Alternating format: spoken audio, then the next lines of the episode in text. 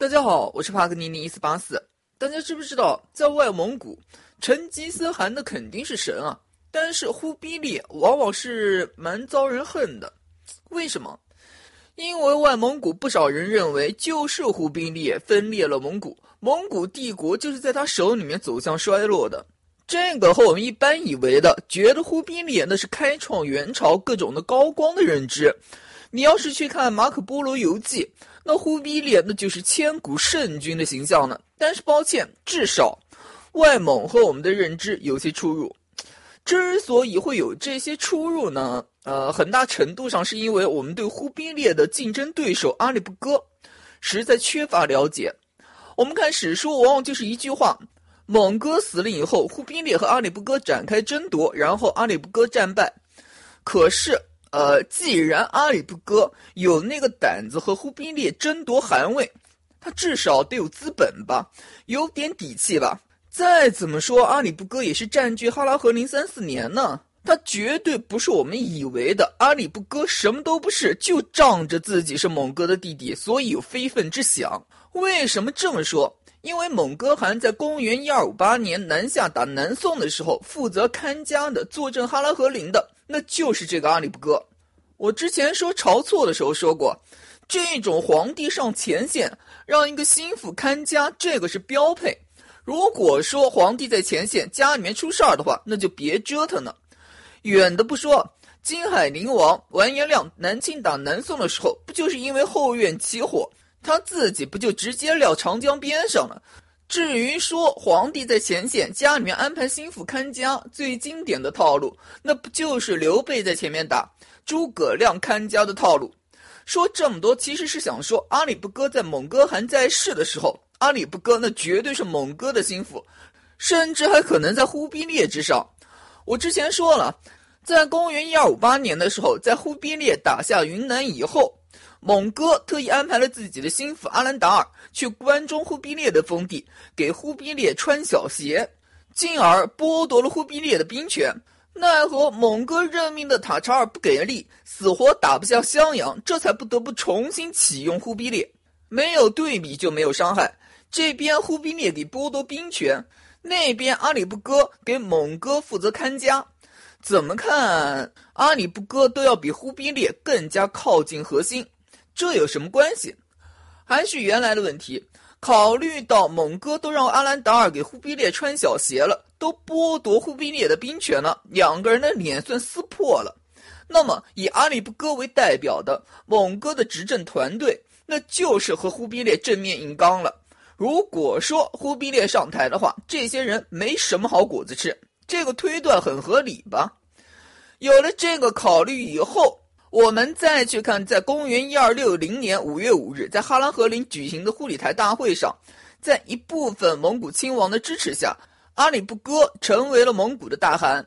我们去看有哪些人支持阿里不哥：阿兰达尔、浑海都、托火赤、左尔赤，易水的蒙哥的重臣，甚至蒙哥的老婆乌尔哈纳敦，以及蒙哥的三个儿子阿速台。玉龙达师、希尔吉，那都是支持阿里不哥的。说人话就是，蒙哥的核心团队居然是支持阿里不哥的，因为所以，呃，是不是听着特别顺？不顺。刚说了，蒙哥自己是有儿子的，而且不止三个，二十五个。蒙哥的长子班图，次子阿速台，三子玉龙达师，四子西里吉，五子便都。虽然说蒙哥的五个儿子具体年岁，呃，我没查到，但是考虑到蒙哥本人那是公元一二零九年生人，公元一二五九年挂，考虑到当时人结婚生小孩都比较早，所以他那五个儿子里面有几个成年人很正常。说人话就是，如果说在蒙哥死了以后要选一个代表蒙哥一系的，其实。呃，可以从蒙哥的儿子里面选，他儿子里面肯定是有成年的，选那个成年的就好了。那为什么会是阿里不哥？嗯，我问你啊，蒙哥是死在哪儿？是死在南下打南宋的前线。说人话就是，蒙哥那肯定是带着自己的主力军队南下，是是会在哈拉和林留下一点军队看家，但是主力那肯定是在四川。那么。在蒙哥汗死了以后，蒙哥的军队、他的力量、他的主力是在四川。呃，蒙哥的儿子凭什么去当大汗？就因为自己的名头最正。那汉献帝怎么说？贵由的几个儿子怎么说？但是又有问题啊。呃，你看啊，我刚刚说了，蒙哥的主力呢是在四川。呃，按理说。这一部分军队呢，除了蒙哥自己亲自带队的，还有乌梁合台从云南带过去的，还有塔察尔，还有忽必烈的。哪怕在蒙哥死了以后，忽必烈手里面的军队，按理说，就算我们去掉乌梁合台和塔察尔的，就只算忽必烈自己的他的军队。我不敢说忽必烈的军队一定比阿里不哥多，但是，按理说，忽必烈的军队。让他自保应该是不成问题吧，但是我们去看后来忽必烈的举动啊，阿里不哥不是要在哈拉和林开忽里台大会吗？阿里不哥让忽必烈过去，忽必烈一度是自己真的有想过去，结果呢给臣下阻止了。为什么忽必烈想要过去？你总不能说忽必烈胆小吧？那只能说忽必烈掂量掂量自己，再看看阿里不哥，当时至少当时。他觉得自己没有多少胜算，所以这才打算乖乖过去。对，出问题了。一方面，按理说阿里不哥应该没有多少军队，没有多少力量；另一方面，看忽必烈的家世，阿里不哥手里面应该是有不少家当的。阿里不哥后来和忽必烈打了三四年，直到公元一二六四年八月，阿里不哥才给忽必烈打败被俘。于是。呃，阿里不哥的家当到底是什么？不可能只是因为他是蒙哥的心腹，有蒙哥的执政团队的支持。蒙哥的执政团队当时在蒙古草原上，在王庭没那么多军队，单靠这些人是支撑不了阿里不哥的野心的。我们还是去看阿里不哥和忽必烈随后的战争，谁在他们两个人之间去支持的阿里不哥？除了之前说的蒙哥最为心腹的势力外，那些核心团队，蒙古西岛诸王都是支持阿里不哥的，至少没有反对的，这就有意思了。你想想，蒙古西岛诸王那是成吉思汗的几个儿子，但是成吉思汗的几个儿子呢是分派的，有仇的，有矛盾的。窝阔台一系和察合台一系这两系，直接是和蒙哥忽必烈、阿里不哥所处的拖雷一系不和。这两边一直在争夺汗位的，怎么窝阔台一系的海都，后来察合台一系的阿鲁忽都是支持阿里不哥的？按理说，他们背后捅刀子都来不及呢。然后我们去看一个叫做托列勒赤的人，呃，这个人特别耳生啊，无所谓，你只要知道他有两个女儿，一个是叫做伊勒赤黑弥什哈敦，嫁给了阿里不哥。一个叫做沃尔吉纳哈敦，也就是乌鲁呼乃，嫁给了察合台的孙子哈拉叙列乌。注意，这个乌鲁呼乃在哈拉叙列乌死了以后，在察合台汗国掌权长达十来年。说人话就是阿里不哥通过联姻和察合台汗国是有交集的，进而和察合台一系和窝阔台一系能说得上话。还是回到之前说的，蒙哥的军队，他的主力那在四川呢。蒙哥死了以后。正宗的叫做远水解不了近火。蒙哥的几个儿子，即便想要自立为大汗，呃，您的军队呢？作为对比，去看阿里不哥本人，他本来就负责看家，而且窝阔台一系和察合台一系那是支持他的。甚至这么说好了，哎，你别看序列乌后来是支持了忽必烈，但是一开始呢？史书上是有记录，阿里不哥让序列乌的长子出木哈尔和朱赤的儿子乌多尔一起去打忽必烈的。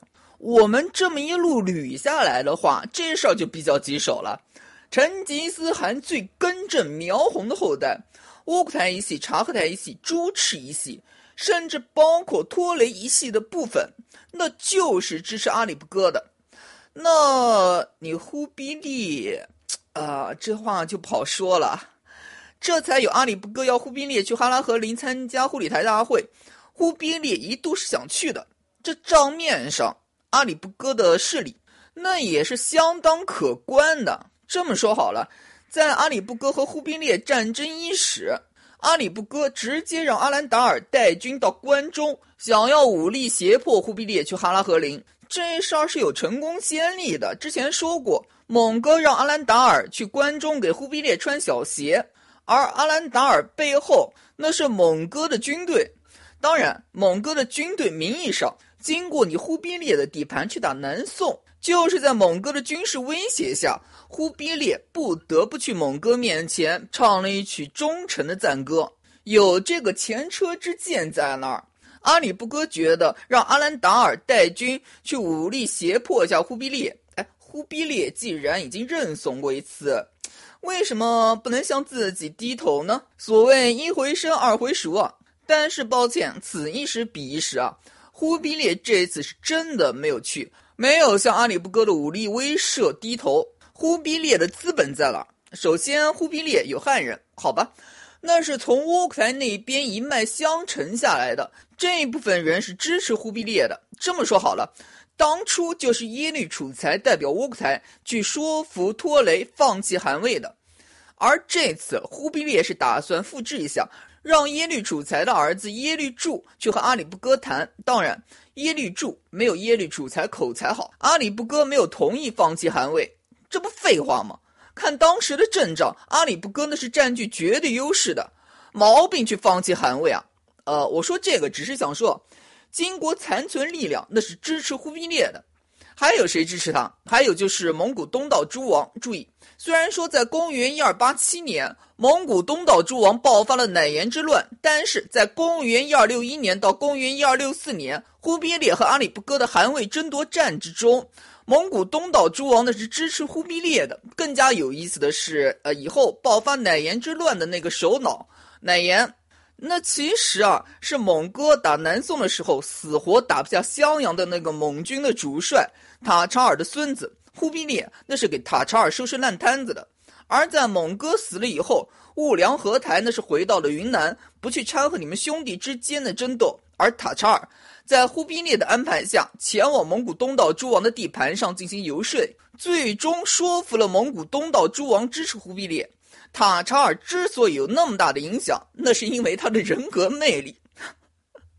好吧，说正经话，我之前说过，在窝阔台死了以后，成吉思汗最小的弟弟，蒙古东道诸王之一的铁木哥沃赤金带兵到了哈拉和林，想要争夺汗位。这个铁木哥沃赤金因为是成吉思汗最小的弟弟，幼子手造嘛，成吉思汗分他的就比较多。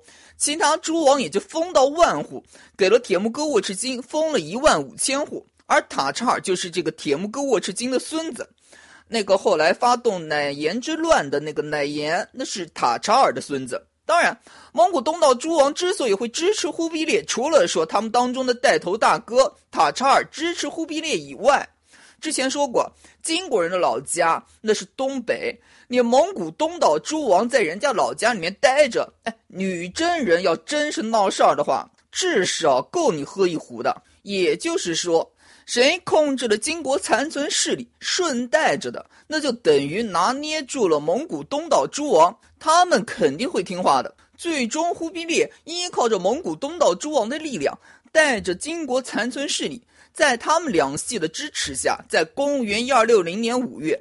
在阿里不哥成为蒙古大汗后一个月，忽必烈在开平自立为大汗。说到这里，大家能不能理解，在外蒙古对忽必烈的看法并不正面？很正常啊，在蒙古人看来的话，你看阿里不哥有成吉思汗四系的支持了，还占据着蒙古的王庭哈拉和林。还比你忽必烈早称汗，要时间有时间，要支持有支持。面对这个景象，你忽必烈就该俯首称臣，就该认阿里不哥为自己的阿汗。你不但不认，还公然另立中央，分裂蒙古，还是带着汉人一起来打自家人，这叫什么事儿？哪怕你最后忽必烈赢了，呃，这就和金庸《倚天屠龙记》里面。周颠对练成九阴白骨爪的周芷若说：“哎，我不服啊！那你去打。我知道我打不过你，可即便我打不过，我还是不服。呃，蒙古对战胜阿里不哥的忽必烈，其实就有点这个味儿。这么说好了，在忽必烈在世的时候，整个蒙古地区就一直在折腾，一直在闹腾，所以忽必烈他才不得不从哈拉和林迁都到元大都北京去。在蒙古反对他的实在太多了，不安全。所以忽必烈和阿里不哥不是我们想象中的那种有道伐无道，而是说，忽必烈更像是靖难里面的朱棣。但是，呃，人家赢了。然后怎么写？呃，啊啊，您懂的。